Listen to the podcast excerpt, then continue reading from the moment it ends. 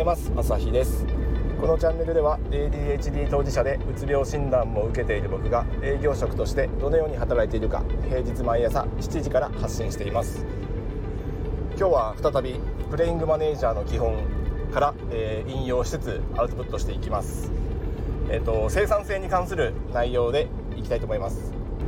はい。そのための、えー、ポイントが4つあるんですがうんと、本書ではこれは部下に仕事を振るとき引き継ぐときにあのやるべきポイントとして4点上がってるんですけど、まあ、僕はこれ個人的にあの仕事を人に振るときだけじゃなくて自分自身が仕事を進める上でもこれはやんなくていいよねとかこれとこれやって一緒にやった方がいいよねみたいなそういう自分自身だけで完結するようなあの業務にも断然使えると思うんで、まあ、なんせ仕事というかこう日々時間に追われている ADHD ですのでどれだけ生産性を上げて自分の時間を確保できるかやるべきことにフォーカスできるかっていうところはかなりかなりここは鍵だと思いますのでそういう意味でもあのプレイングマネージャーであれば両方に使える一挙両得の技だと思いますのでここはちょっとぜひあの僕自身も抑えたいしこれ聞いてる人の役に立てばいいなと思ってちょっと今日は、えー、進めていきます。はいまず1つ目は排除。排除です。やらなくていいことを排除する。これは具体的なところでいくと報告書、えー、会議ミーティングそれから出社自体だとかあと直帰するとか、まあ、そういうのでいちいち会社に行かないっていうようなこれはまあ最近のご時世だから余計かもしれませんけど、まあ、そういうことをして、えー、やらなくてもいいことはやらない。あのいかに生産性を上げるために効率よくやるかっていうところを考えがちですけどそもそもやらないに勝るものはないっていうところはこれは抑えるべきポイントかなと思いますのでまずやらない方法を考える。あの形骸化している報告書とかなんかずっとやってるからレポート書かなきゃいけないとかそもそもそれやんなくていいんじゃないのっていうのは、えーと、総合職平社員だと難しいかもしれませんがプレイングマネージャーだから持てる視点だったり、えーと、実際にそれを上と掛け合えるっていうところがあるかなと思うのでより実践実行しやすいものかなと。でこれやるときに、えー、行動するときに、えーと考えるべきえー、ポイントとしてはそれを排除して要は報告書を例えば、えーと、やらないようにしたとして、えーと、業績に影響が出ないかそれから、えーと、社員の職員のモチベーションが下がらないかどうか。この2点が、えー、と基準になるそうです。業績に影響がないか。要は辞めることによって起こり得る影響をきちんとマネジメントするっていう部分ですね、え業績に影響が出ないか社員職員のモチベーションに影響が出ないかっていうところ。ここをクリアできればもう即やめましょうっていうことです。はい。1つ目が排除でした。2つ目。2つ目が結合です。結合。2つのものを1つにまとめる、まあ、2つ以上でもいいですけど。会議が無駄にたくさんあるんであればあのいちいち会議を開催しないで〇〇会議と三角三角会議はあの同じような内容だからこう一つにまとめてしまいましょうと。いうようなこと、まあ、要は一石二鳥で終わらせられることはないかなっていう視点です。これあのこの本と全然関係ないんですけど昔読んだ何か 何か忘れましたけどあのティッシュ配りのアルバイトありますよね。あれあの 掛け持ちして2つのティッシュをあの別々な業者から受注してそれを同時に配ったらあの同じ時間で2倍の あの、えーと、収入を得られるっていうなんかそういう頭のいいアルバイトをしていた人がいたそうです。これも一石二鳥ですよね。同じ時間働く時間は一緒なんだけどあの2つ同時に配ればあの一石二鳥で終えられるみたいな、まあ、そういうような発想がすごく大事かなと。でこれが結合です。続き続きまして3つ目が、えー、順序変更や交換。順序変更や交換、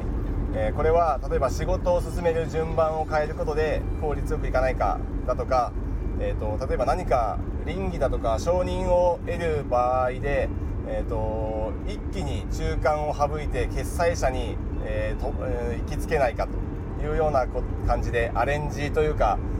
まあ、そもそも構造を変えるみたいなそういうイメージですね。まあ、営業であれば外回りする時に、えーと、訪問する順番を変えて効率化できないか動線を変えられないかっていうところ、えーと、社内でずっとデスクワークする人であれば、えーと夕方にまとめて何かこうやるタスクがあったとしたらそれを午前中に持ってこれないか午前中のまだ頭がクリアな状態でサクサク仕事を進めた方がいいのではないかっていう意味で仕事を進める順番を、えー、変えるっていうのを検討してみる。これが、えーと、順序変更。や交換です。でそして最後。最後が、え、単純化です。単純化。例えばデータ入力の単純化。それから議事録とか、えー、何かこう資料作成の時必ずえー、1枚 A41 枚にまとめるっていうような単純化。もしくはこうテンプレなんかを用意して、えーと、それを埋めていくような感じにする。フレームワークでもいいですけど、えー、テンプレートを用意してそれを、えー、利用して穴埋め形式にしていくなど。そういう感じで、えー、簡素化する単純化する。これが、えーと単純化最後の単純化です。